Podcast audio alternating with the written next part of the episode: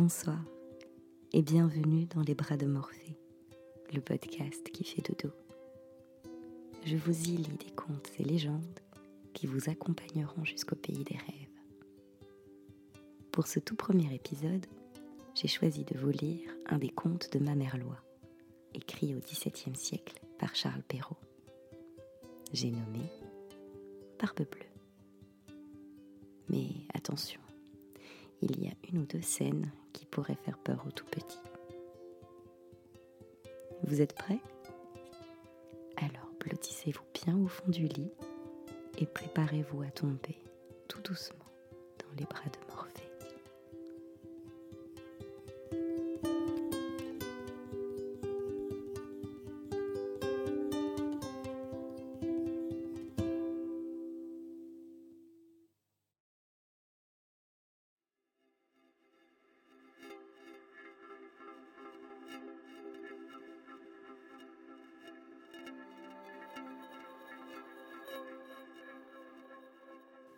Il était une fois un homme qui avait de belles maisons à la ville et à la campagne, de la vaisselle d'or et d'argent, des meubles en broderie et des carrosses tout dorés. Mais par malheur, cet homme avait aussi la barbe bleue. Cela le rendait si laid et si terrible qu'il n'était ni femme ni fille qui ne s'enfuit de devant lui. Une de ses voisines, dame de qualité, avait deux filles parfaitement belle. Il lui en demanda une en mariage et lui laissa le choix de celle qu'elle voudrait lui donner. Elle n'en voulait point toutes les deux et se le renvoyait l'une à l'autre, ne pouvant se résoudre à prendre un homme qui eut la barbe bleue. Ce qui les dégoûtait encore, c'est qu'il avait déjà épousé plusieurs femmes et qu'on ne savait pas ce que ces femmes étaient devenues. Bleu les mena avec leur mère, trois ou quatre de leurs meilleurs amis et quelques jeunes gens du voisinage à une de ces maisons de campagne, où on demeura huit jours entiers. Ce n'était que promenade, parties de chasse et de pêche, danses et festins et collations. On ne dormait point et on passait toute la nuit à se faire des malices les uns aux autres. Enfin, tout allait si bien que la cadette commençait à trouver que le maître du logis n'avait plus la barbe si bleue et que c'était un fort honnête homme. Dès qu'on fut de retour à la ville, le mariage se conclut.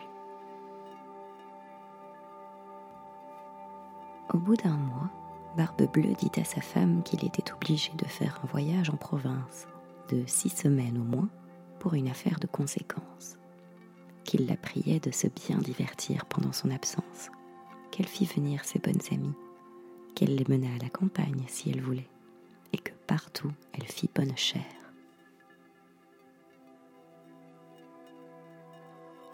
Voilà, lui dit-il, les clés des deux grands garde-meubles. Voici celle de la vaisselle d'or et d'argent qui ne sert pas tous les jours. Voilà celle de mes coffres forts, où est mon or et mon argent. Celle des cassettes où sont mes pierreries, et voilà le passe-partout de tous les appartements. Pour cette petite clé-ci, c'est la clé du cabinet au bout de la grande galerie de l'appartement bas. Ouvrez tout, allez partout. Mais pour ce petit cabinet, je vous défends d'y entrer, et je vous le défends de telle sorte que s'il vous arrive de l'ouvrir, il n'y a rien que vous ne deviez attendre de ma colère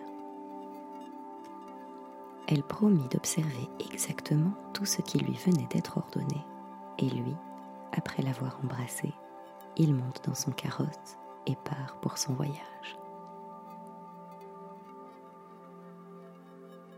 Les voisines et les bonnes amies n'attendirent pas qu'on les envoyât quérir pour aller chez la jeune mariée, tant elles avaient d'impatience de voir toutes les richesses de sa maison, n'ayant osé y venir pendant que le mari y était à cause de sa barbe bleue qui leur faisait peur. Les voilà aussitôt à parcourir les chambres, les cabinets, les garde-robes, toutes plus belles et plus riches les unes que les autres. Elles montèrent ensuite au garde-meubles, où elles ne pouvaient assez admirer le nombre et la beauté des tapisseries, des lits, des sofas, des cabinets, des guéridons, des tables et des miroirs où l'on se voyait les pieds jusqu'à la tête et dont les bordures, les unes de glace, les autres d'argent et de vermeil doré, étaient les plus belles les plus magnifiques qu'on eût jamais vues. Elle ne cessait d'exagérer et d'envier le bonheur de leur amie, qui cependant ne se divertissait point à voir toutes ces richesses à cause de l'impatience qu'elle avait d'aller ouvrir le cabinet de l'appartement bas. Elle fut si pressée de sa curiosité que sans considérer qu'il était malhonnête de quitter sa compagnie, elle y descendit par un petit escalier dérobé, et avec tant de précipitation qu'elle pensa se rompre le cou deux ou trois fois.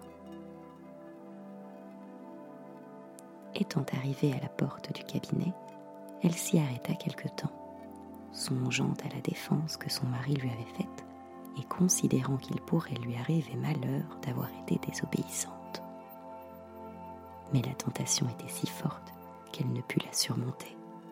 Elle prit donc la petite clé et ouvrit en tremblant la du cabinet.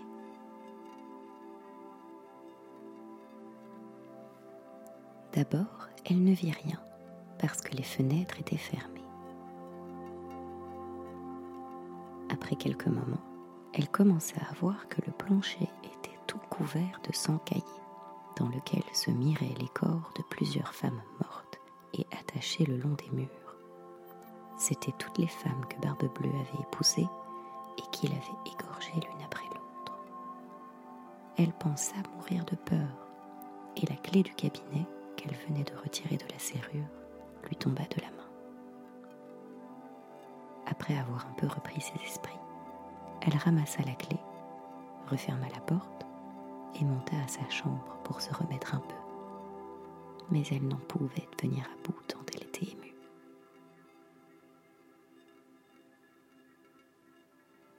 Ayant remarqué que la clé du cabinet était tachée de sang, elle l'essuya deux ou trois fois, mais le sang ne s'en allait point. Elle eut beau la laver et même la frotter avec du sablon et avec du grès, il y demeura toujours du sang, car la clé était magique et il n'y avait pas moyen de la nettoyer tout à fait. Quand on ôtait le sang d'un côté, il revenait de l'autre.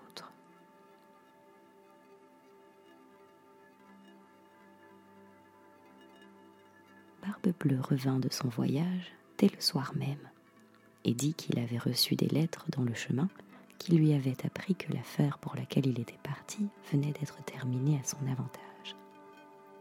Sa femme fit tout ce qu'elle put pour lui témoigner qu'elle était ravie de son prompt retour. Le lendemain, il lui redemanda les clés et elle les lui donna, mais d'une main si tremblante qu'il devina sans peine tout ce qui s'était passé. D'où vient, lui dit-il, que la clé du cabinet n'est point avec les autres? Il faut, dit-elle, que je l'ai laissée là-haut sur ma table. Ne manquez pas, dit Barbe Bleue, de me la donner tantôt. Après plusieurs remises, il fallut apporter la clé. Barbe Bleue, l'ayant considérée, dit à sa femme Pourquoi y a-t-il du sang sur cette clé? Je n'en sais rien, répondit la pauvre femme, plus pâle que la mort. Vous n'en savez rien, reprit Barbe Bleue. Mais je le sais bien, moi. Vous avez voulu entrer dans le cabinet. Eh bien, madame, vous y entrerez et irez prendre votre place auprès des dames que vous y avez vues. Elle se jeta aux pieds de son mari en pleurant et en lui demandant pardon, avec les marques d'un vrai repentir de n'avoir pas été obéissante. Elle aurait attendri un rocher, belle et affligée comme elle était. Mais Barbe Bleue avait le cœur plus dur qu'un rocher. Il faut mourir, madame, lui dit-il, et tout à l'heure. Puisqu'il faut mourir, répondit-elle en le regardant les yeux baignés de larmes, donnez-moi un peu de temps pour prier Dieu. Je vous donne un demi-quart d'heure, reprit Barbe Bleue, mais pas un moment davantage. Lorsqu'elle fut seule, elle appela sa sœur et lui dit Ma sœur Anne, monte, je te prie, sur le haut de la tour pour voir si mes frères ne viennent point. Ils m'ont promis qu'ils me viendraient voir aujourd'hui, et si tu les vois, fais leur signe de se hâter. La sœur Anne monta sur le haut de la tour, et la pauvre affligée lui criait de temps en temps. Ma sœur Anne, ne vois-tu rien venir? Et la sœur Anne lui répondait, Je ne vois rien que le soleil qui poudroie et l'herbe qui verdoie. Cependant Barbe Bleue, tenant un grand coutelas à sa main, criait de toute sa force à sa femme. Descends vite ou je monterai là-haut. Encore un moment, s'il vous plaît, lui répondit sa femme. Et aussitôt, elle criait tout bas. Anne, ma sœur Anne, ne vois-tu rien venir? Et la sœur Anne répondait. Je ne vois rien que le soleil qui poudroie et l'herbe qui verdoie. Descends donc vite, criait Barbe Bleue, ou je monterai là-haut. Je m'en vais, répondait sa femme, et puis elle criait encore. Anne, ma sœur Anne, ne vois-tu rien venir? Je vois, répondit la sœur Anne, une grosse poussière qui vient de ce côté. Sont-ce mes frères? Hélas, non, ma sœur, c'est un troupeau de moutons. Ne veux-tu pas descendre? criait Barbe Bleue. Encore un moment, répondait sa femme. Et puis elle criait. Anne, ma sœur Anne, ne vois-tu rien venir? Je vois, répondit-elle, deux cavaliers qui viennent de ce côté-ci. Mais ils sont bien loin encore. Dieu soit loué, s'écria-t-elle un moment après. Ce sont mes frères. Je leur fais signe tant que je puis de se hâter. Barbe Bleue se mit à crier si fort que toute la maison en trembla la pauvre femme descendit et alla se jeter à ses pieds, tout éplorée et tout échevelée. Cela ne sert de rien, dit Barbe Bleue. Il faut mourir. Puis, la prenant d'une main par les cheveux et de l'autre levant le coutelas en l'air, il allait lui abattre la tête. La pauvre femme se tournant vers lui et le regardant avec des yeux mourants, le pria de lui donner un petit moment pour se recueillir. Non, non, dit-il, recommande-toi bien à Dieu. Et puis il leva le bras. Dans ce moment, on heurta si fort la porte que Barbe Bleue s'arrêta tout court. On ouvrit et aussitôt on vit entrer deux cavaliers qui, mettant l'épée à la main, coururent droit à Barbe Bleue. Il reconnut que c'étaient les frères de sa femme, l'un dragon et l'autre mousquetaire, de sorte qu'il s'enfuit aussitôt pour se sauver. Mais les deux frères le poursuivirent de si près qu'ils l'attrapèrent avant qu'il pût gagner le perron. Ils lui passèrent leur épée au travers du corps et le laissèrent mort. La pauvre femme était presque aussi morte que son mari et n'avait même pas la force de se lever pour embrasser ses frères. il se trouva que Barbe Bleue n'avait point d'héritier, et qu'ainsi sa femme demeura maîtresse de tous ses biens. Elle en employa une partie à marier sa sœur Anne avec un jeune gentilhomme, dont elle était aimée depuis longtemps. Une autre partie à acheter des charges de capitaine à ses deux frères, et le reste à se marier elle-même à un fort honnête homme qui lui fit oublier le mauvais temps qu'elle avait passé avec la barbe bleue.